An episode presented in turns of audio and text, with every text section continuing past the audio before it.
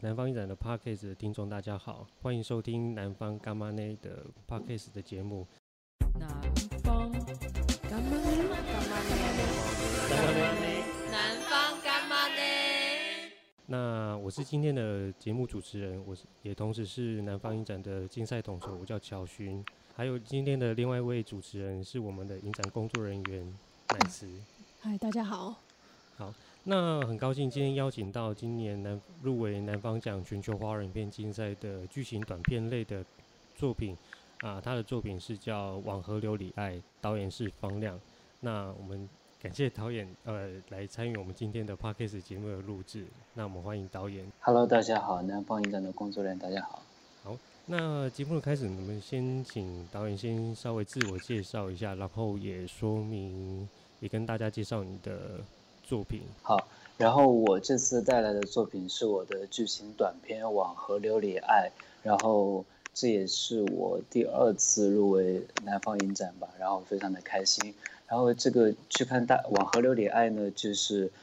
讲述的是广东工厂目前就是因为大量的工厂，然后从中国转移，所以一些青青年工人他们的一些焦灼和他们的一些迷茫的一个故事。所以它是一个三角的爱情故事包裹下的这么一个背景，然后这也是我现在在做的《去看大海》第二部剧情长片当中的一个番外的短片，所以我也很期待到时候能够与台湾的观众见面。所以这是会不会是属于呃《去看大海》的一个短片的形式？这部应该算是去看大海的一个短片的形式，然后希望在它的形式啊、内容上做一个尝试，然后去看大海估计也会在今年内拍摄，然后应该是明年会进入后期的制作过程当中。内容上绝对会是比呃往河往河流里爱的内容，甚至是更为扩充，或者是说再更延伸讨论关于工厂。的这项的议题吗？因为去看大海的话，它可能展示的东西会更庞大。因为在往河流里爱当中聚焦的是三个人的故事，所以去看大海的话会扩充开来。它是一个整个的一个，呃，工二代群体的一个现在的生存面向，像疫情之后的一些世界的反全球化之类的，然后大家的这种焦虑、迷茫、不知道去向这种心理也会被放大。所以我觉得去看大海的话，会更加的丰富和和呃影像上更加的呃有更多的尝试吧。对，方亮导演曾经在二零一四年的时候的二零一四年的南方影展啊，就是曾经以《工厂男孩》入围过南方影展，那甚至也在当年度拿下了人权关怀奖的奖项哦。对，其实我也还蛮好奇，是说就是呃。其实《工厂男孩》算是我第一次看到导演的作品，然后到现在已经是第三部的，到现在就是《往河流里爱》，是是我看到的第三部作品这样子。我还蛮好奇，是说，诶，导演为什么会特别对于工厂，或是说这种劳动阶层的一个议题特别感兴趣？对，因为像我从小的经历的话，工厂这个群体，它基本上就是我的家人或者是我自己都非常就是有经历的这么一个故事。像在中国南方，大部分人对于未来的一个向往，他就直接跟广东对立起来，所以大家谈到未来，基本上就等同于去广东去。呃，谋求生路，所以我曾经，包括我的家人、我的姐姐，我自己也曾经有过在广东工厂打工的经历，所以他们不仅是一个，呃，一个对我来说是一个特别关照的群体，它本身也是我的家人或我自己的一个情感的一个寄托。所以，在我自己拍摄作品的时候，就会理所当然的把我的目标去转向到那里。而且，我觉得目前在中国的青年导演当中，去关注这些议题，或者是呃，这个这个版这个呃，世界经济全球化下，这中国的一个经济的一个走向，或者是一些工厂的一个走向的话，它缺少年轻的视角下的声音。所以我希望以个人的经历去。去介绍这些他们的一些生存面貌。对，那我们有发现，就是导演在电影开拍之前都有到呃一些工厂做一些填调，或是跟工人直接的相处。那可不可以跟我们分享一下这些经验？对，因为 我去到工厂的时候，就是第一次是在十八岁的时候，然后那个时候是高考刚刚失败，然后家里有一些变故，所以我去到那里的话，基本上是一个比较的偏自闭的一个状态，就基本上就是在流水线上不停的去重复性的工作，然后也不跟周围的任何人说话，就是好像自己被丢到了一个完全陌生的地方，就是甚至言语已经失去了它的功能，所以。你在后面的几次的去调查或者写这个剧本的时候，又去了几次富士康。那个时候我也是一个类似于这样的，把自己放在一个旁观者的角度去看待这个群体或这个环境的这么一个位置。然后呢，我觉得这个位置呢，就是跟大家这工厂，呃，工人群体他们跟与人与人之间的交相处方式是类似的，就是大家。来到这个丰非常丰富的世界，但是每个人都有自己的内心的一个部分，然后很难跟这个城市产生一个实际的交流。即使你认为那些跟你很亲密的朋友的话，他们有可能不干了，就消失了。所以，甚至这个他们工作的工厂也有可能会突然的转移消失。所以，我觉得这种就是人与人之间的脆弱或不可不可呃预见性的一些东西，所以也是一个很重要的一个气氛。觉得好像您讲的这种就是随时会消失的气氛，其实跟水或是河流的意象也蛮相似的。对，然后我自己本身，因为呃，我觉得我从小就蛮向往大海的，但是在我们身边就可能只是会看到一些河流啊之类的，呃，溪流啊之类的。所以大海的话，对于我们的话是一个关于未来的向往，但实际生活当中，我们就是只能看到的就是河流，所以就是可能这个河流更像我们的一些现实的状况吧。大家去到外面打工，就带着各自的目的性，但是往往呢，就是呃，还是隔着很远的距离。对，您就是累积了一些在工厂拍片的经验，那呃，在场景的选择上会如何去安排？就是其实工厂，因为它是一个比较特殊的一个地方，因为很多工厂它涉及很多商业机密，所以它不太有呃选择的空间度，所以更多的是希望就是哪些工厂能配合到我们，所以我们就进行拍摄。但是在一些主题工厂选择上，我更加的去偏爱选择那些电子的、数码的那些制造工厂，因为我觉得。这种通讯类的工厂和他们工人的之间本身那种束缚和自闭性就封闭性，这种嗯是一个非常有意思的一个对比。对，我会偏爱选择那些数码工厂，然后在一些场景上，我会选择一些工厂往往是偏郊区的，有呃。有河流的，因为我觉得这样的话，在情感上面更像一些有一些故乡的影子的话，在情感上面更加好建立我对于这个人物或者对于自我情感的投射这么一个一个交流的一个通道。对，看影片的时候有觉得就是场景的安排还有选择都还蛮流畅的，就是有人物有融入到那个情境里面。谢谢。嗯，那接下来就是我们会进行一些比较。就是可能比较轻松的环节，比如说，就是因为 这部片，呃，它的名字就是有爱爱情这样子，所以有想问一些您跟电影的关系。嗯、呃，那我设定上是想要问说，假设呃把电影拟人化，然后电影是您的一个恋爱对象，那您觉得你们的关系是怎么样的关系？我觉得电影的话，它可能更像一个情人的关系吧。然后可能那个情人还是天蝎座，就是，就是你可能会，他可能是一个比较离你比较远的，然后有一些偏神秘的一个角色。然后你需要跟周围的人去打交道，去了解他大概是什么样的个性或者喜欢什么类型。然后你在这个呃了解的过程当中去为之付出努力，去追求他。然后你们可能在。追求有一段时间内，他可能就是有正面的去回应你，然后你们两个人的关系进入到热恋期。但是很快拍摄完之后，然后发行之后，他又走远了，你又得去去去去展开下一段的旅程。所以我觉得他可能类似于一个情人的关系。然后，嗯，对，是一个天蝎座情人。那您觉得他是一个嗯？比较偏呃温柔型，还是恐怖型，或是是一个有就是一个朋友的那样子的状况？我觉得他是应该是一个比较偏复杂人格的，就是他在不同的阶段会有很多不同的面相，有时候会感觉就是很远，对你很冷漠或者很神秘；有时候你们在一起的时候又是非常的疯狂，或者是非常的忘我，然后感觉世界只有彼此。然后对，大概是这么一个比较复杂的一个过程。就是一个忽冷忽热的人嘛。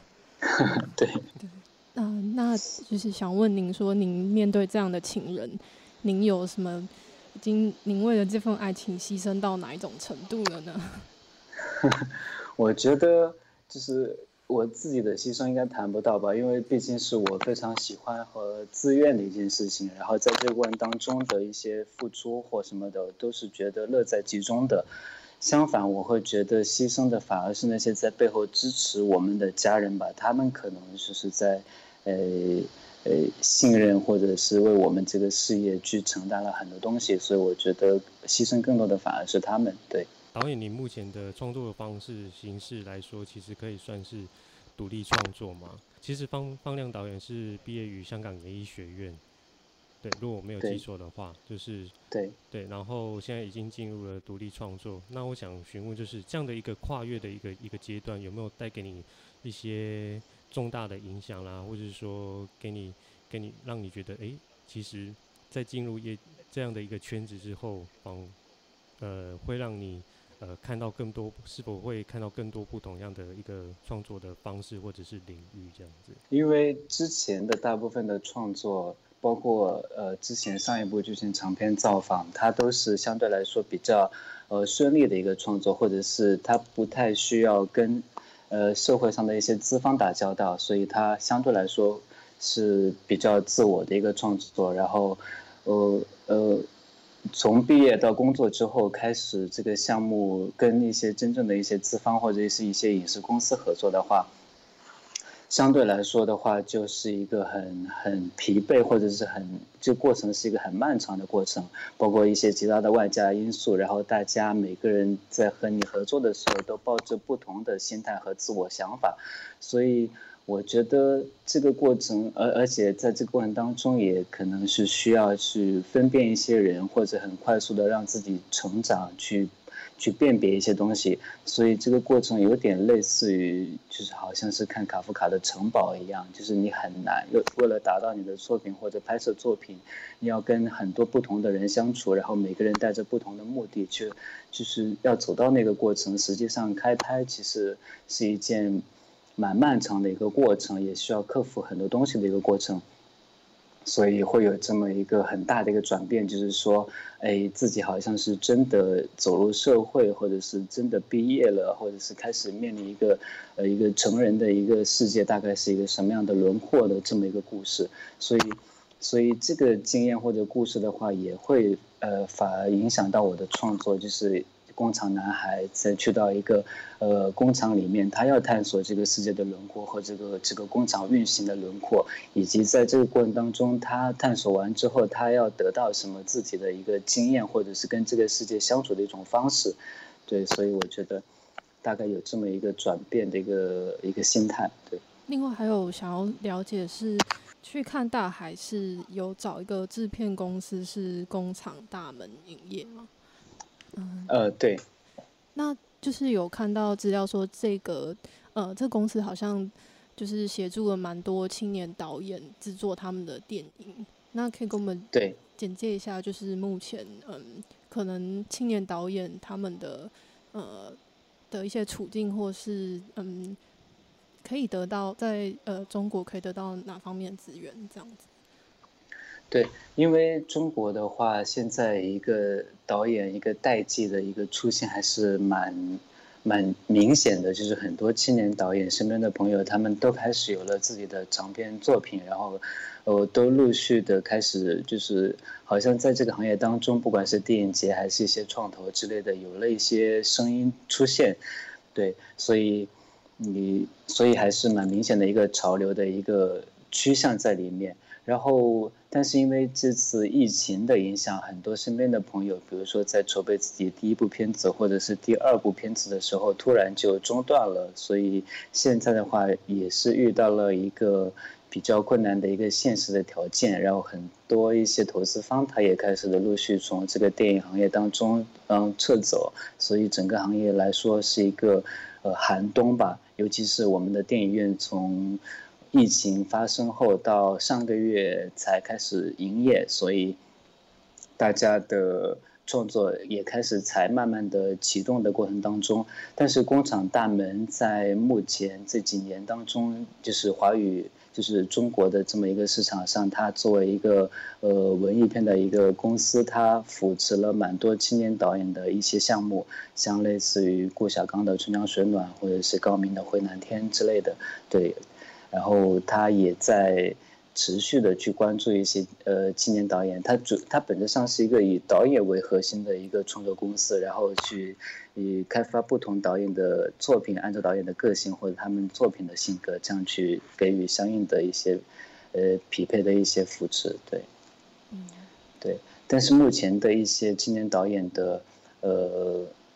呃一些创作方式，大部分还是走一些创投，然后国内的话。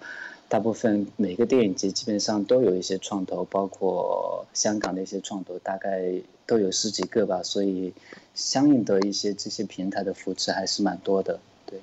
呃，前阵子，呃，在疫情期间，导演应该都都待在家里嘛？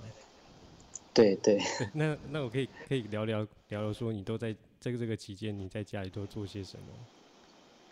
其实，在这个家就是。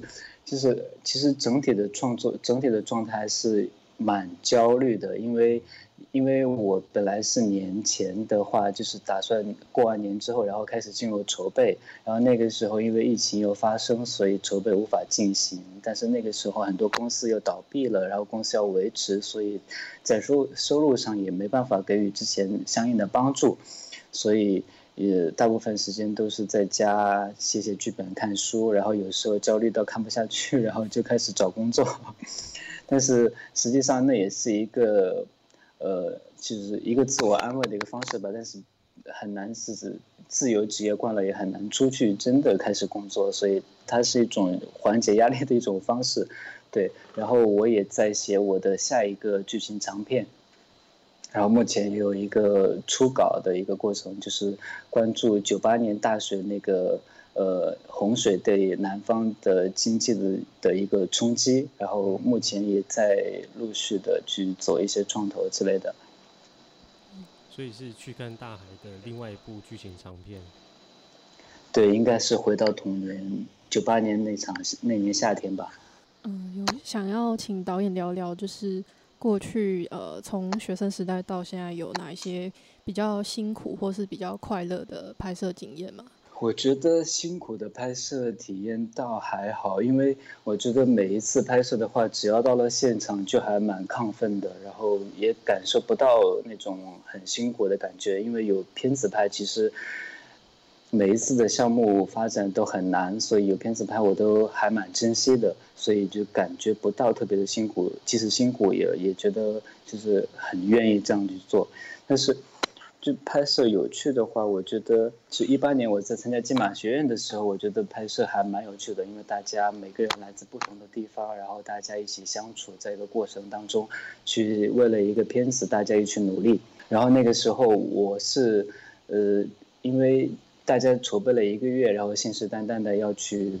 开始拍了。然后我是拍摄的第一颗镜头，然后我那个时候非常的紧张，就害怕这个镜头被拍砸了。然后拍摄的画面是蔡明修老师，然后穿女装，然后还要穿高跟鞋在那里呃走路。然后我也很害怕，是说大家看到这个镜头之后有一些歧视或者是其他的异样的眼光，所以，呃，我所以这个镜头就尝试了很多种不同的走法或者一些姿态之类的。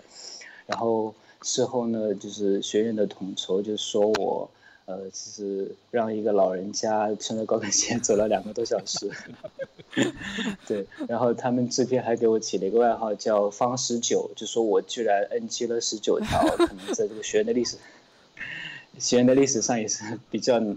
是比较难的一个一个一个一个例子吧。对对，所以那个时候大家叫我方十九，蛮有趣的经验。对。然后那个你刚刚有提到，就是金马电影学院，这是个大概多久维持多久的一个一个一个训练的过程？就是包括线上线下的话，大概是一个一个半月吧，一个多月。首先是半个多月的线上的剧本的讨论，然后到了台湾之后，然后我们又开始了半个月的剧本讨论，然后再实际的制作。对，大概是一个半月的一个一个一个时间跨度。那那这个在学院的的期间啊，就是你还有到，除了就是因为我因为金马电影学院其实在台北嘛，那我想问的是说，对，除了受训的这个期间，你也有去过台北以外的城市吗？我们因为拍摄非常的忙，然后因为我们的行程它就是有规定的时间的，所以那次拍完之后没有去过，没有去到其他地方，但是我们有去就是拍《恋恋风尘》的那个地方。九份啊，对对，我们有去九份那边，但是其实第一次就是二零一四年，就是南方影展入围之后，然后之后一五年的时候，我在去读研究生之前，我其实有去过台湾，然后有环岛一圈，然后也有去过台南的这个戏院去看了一场电影。那时候对台南的印象怎么样？我觉得台南是一个就是。就是在台北，在台湾这个地方应该是比较偏传统的地方吧，就是一些建筑啊或者一些地方，对。但是我对台湾的整个印象都特别的好，因为大家因为我之前在香港读书，所以香港人还是比较冷漠的，但是台湾人好像就是非常的热情啊、好客，然后然后会随时很多人都是在说谢谢或者鞠躬啊之类的，所以。因为我很喜欢台湾，对，然后包括上次在金马学院的时候，这个台湾的一个一个月的一个过程，对我来说也是，可能是我人生当中最棒的一次学习经历吧。对，拍电影的过程当中，对。那导演，你会觉得台湾的食物很甜吗？我倒 没有太深的这个印象，嗯，对，但是我。我比较好奇的是，台湾的夜市就是它的规模之大，让我非常的惊讶。就我从来没有见过这么大的密集的夜市，就是大家全是吃的。对，所以我觉得这个给我的印象非常深刻。导演自己就是呃，我看过资料说，您应该是所有电影的职位都有做过，甚至演员有演过自己嘛？对，我有演，我有演过。对，对，在造访当中。嗯我有我有尝试也有有有演出，然后那次的话，其实也是一个蛮难的一个挑战，因为你要做演员的同时，还要兼顾很多导演的工作，所以是对我来说是蛮困难的。然后事后大家评价我的演技，说是呃雕塑般的演法，因为基本上就保持不动。雕塑。对，没有太多感情的这种。那您就是有想要在嗯、呃，在另外在做怎么样的职位吗？关于电影的？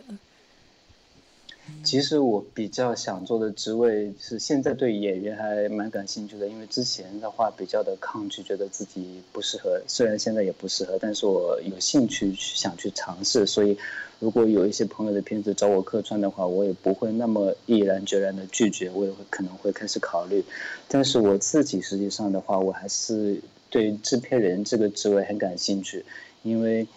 因为我自己的片子的话，很多都是自己做制片人，然后我也知道，就是制片人对于一些导演的帮助，一些有才华导演，帮他们的脑中的想法变成一部。电影作品的话，我觉得很有成就感，所以我也很希望，就是以后有机会的话，也可以往制片人方面去发展。对。嗯嗯，那再追加一个比较好笑一点问题，就是，嗯，对，就是假如您是一个已知的电影的角色，那您会怎么？您觉得您最像谁呢？那为什么呢？已知的电影角色就是曾，就是任何您看过的电影之类的。我觉得我像我自己，因为我有也演出了，没有，因为就是我觉得我觉得我的我就觉得每一次写东西或者每一个作品当中都有一些个人的影子，或我会把自己的很多不同的一些性格或者是遇到的一件事情，然后拆分拆分给不同的我片子当中的角色，所以可能每个角色都有一些我个人的影子的东西在里面吧，或者是一些。平时不会展现的一些人格啊之类的，然后放在不同的角色当中，对。嗯、所以您会嗯，就是稍微透露一点讯息给观众吗？包含就是嗯，特别是关于您自己的一些故事之类的，在电影里面。呃，我觉得应该很多吧，对。但是有做一些处理，所以大家可能也没办法，就是就是分辨哪个是真的，哪个是假的，对。可能我自己也有一些欺骗性，所以我自己的话也也也也也自我麻痹了一下。嗯，所以有一点分不开的感觉。对对对，因为我觉得拍东西和写散文都挺挺不公平的，就是大家如果就是太过于直接的去解读到你的一些故事，或者是看到你的一些故事的话，我觉得。就是我不太想这样子，所以我现在更多的是希望就是做叙事化的处理，但是情感都是真的，对。好，那由于时间的关系，其实我们呃，其实 Parkes 的这场节目也差不多告一段落。好，导演有没有最后想要再再多一些补充？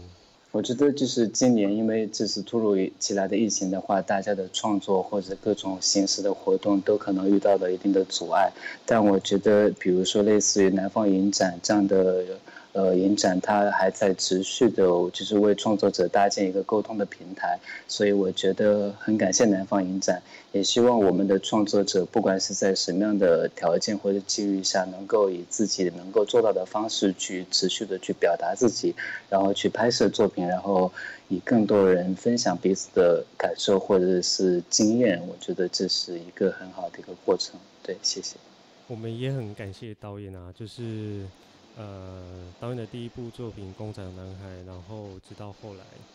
后来的造访，还有今年的《网河琉璃爱》，就是很感谢导演，就是只要一有新的作品，都都会记得来投南方影展，就让我们觉得还蛮感谢的。对，那当然也是说，呃，导演作为一个一个一个独立创作的一个一个一个身份哦，而且呃，在在影像叙事上，其实都有自己想要一直。都一步一步的往前进，一直想要突破自己的一个影像对影像的框架。那我们也看到，诶、持续的进步的方亮导演这样子，对，我们也很也很感谢，然后也很也很对，很感谢导演这样子。我也很感谢南方影展，就是从学生时代到现在，就是一路对我的支持和肯定。然后我也希望以后可以更多的分享我不同阶段的创作与台湾的观众。那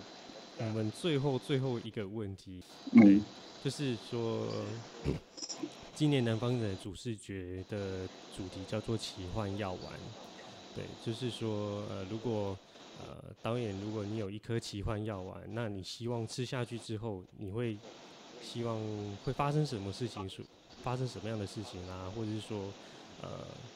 或是你想要许许下特别什么样的一个愿望？可能我觉得我我不太需要这个奇幻药丸，因为我觉得我现在的生活方式就是我还挺满足的，包括我现在这。